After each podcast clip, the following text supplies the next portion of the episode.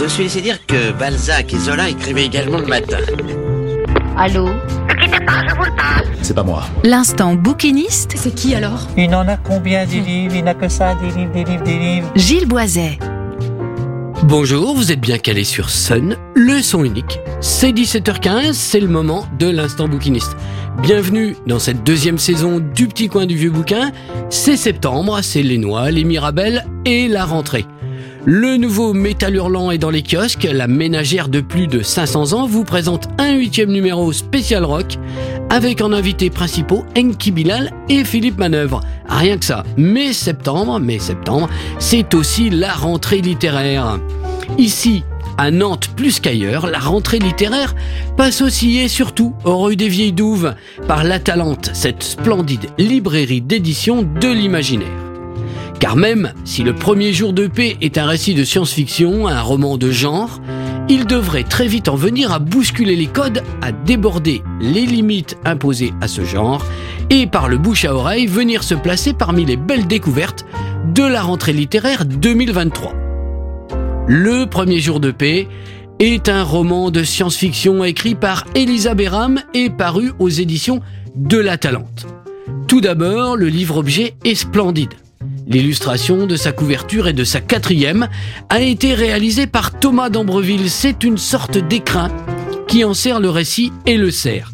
C'est assez réussi pour le souligner, pour le préciser. Mais l'écriture d'Elisa Béram aussi est splendide. Elle est tissée de sensations, émaillée d'odeurs, de bruits et d'images. D'écrire des décors, brosser des portraits déjà n'est pas un art facile. Mais ici, la vie traverse les paysages, anime les personnages. Le roman est constitué de trois parties, vers le rivage, vers le monde et vers les étoiles. La paix n'est pas un objectif, c'est la solution. 2098, Aureliano est là du 21e siècle et de ses famines, de ses guerres. Sa communauté s'entretue, isolée entre la jungle colombienne et l'océan. Le vieillard lance des appels radio comme des bouteilles à la mer et érige un mausolée idéal fait de déchets déposés par les vagues. Mais une rumeur parcourt le monde. Certains continuent à œuvrer pour la paix.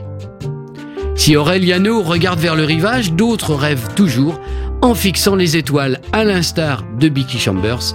Elisa Béram ne cède pas notre avenir au cynisme ni au fatalisme dans cette anticipation climatique. La gravité de la situation n'exclut pas l'espoir. Tout y est question de la direction du regard porté. Elisa Béram a créé un monde qui, dès les premières pages tournées, déjà, ne lui appartient plus. Aureliano est un vieil excentrique qu'une obsession désuète et saugrenue empêche de sombrer en même temps que le tragique décompte des tueries qui l'entourent.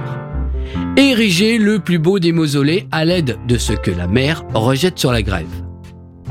Esphire, elle, est une émissaire qu'un million d'entre eux essaiment pour qu'un milliard de plus apprennent.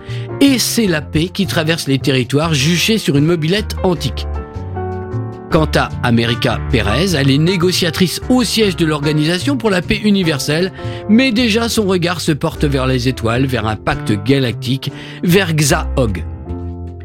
Ces personnages parcourent un monde très crédible, un monde qui n'en finit pas de s'effilocher, qui paraît être encore le nôtre sans pourtant l'être plus vraiment.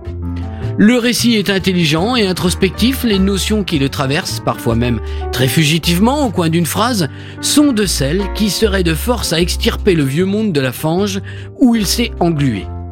L'avènement de la paix n'est-il qu'un conte dichotomique pour petites filles L'argent est-il vraiment suspect? La ville est-elle vraiment maudite et la campagne édénique? La conquête de l'espace est-elle une si bonne idée? Est-ce sa couleur? Résultat de ces exodes qui caractérisent le mieux ce monde nouveau. Sommes-nous tous responsables d'un bout à l'autre de la chaîne humaine? Est-il si difficile de vieillir en résistant à cette furieuse envie de devenir un vieux con? Ce livre est plein d'images étonnantes, mais très belles et très évocatrices, et en attendant le premier jour de paix, la rentrée littéraire, passe aussi et surtout rue des Vieilles Douves par la Talente. Voilà, c'était le petit coin du vieux bouquin, vous êtes toujours sur Sun. Restez-y, ne zappez pas, c'est le son unique. Sur le 93 de la bande FM à Nantes, le 87.7 à Cholet, et sur la radio numérique à Saint-Nazaire, Pornic, Angers et La Roche-sur-Yon.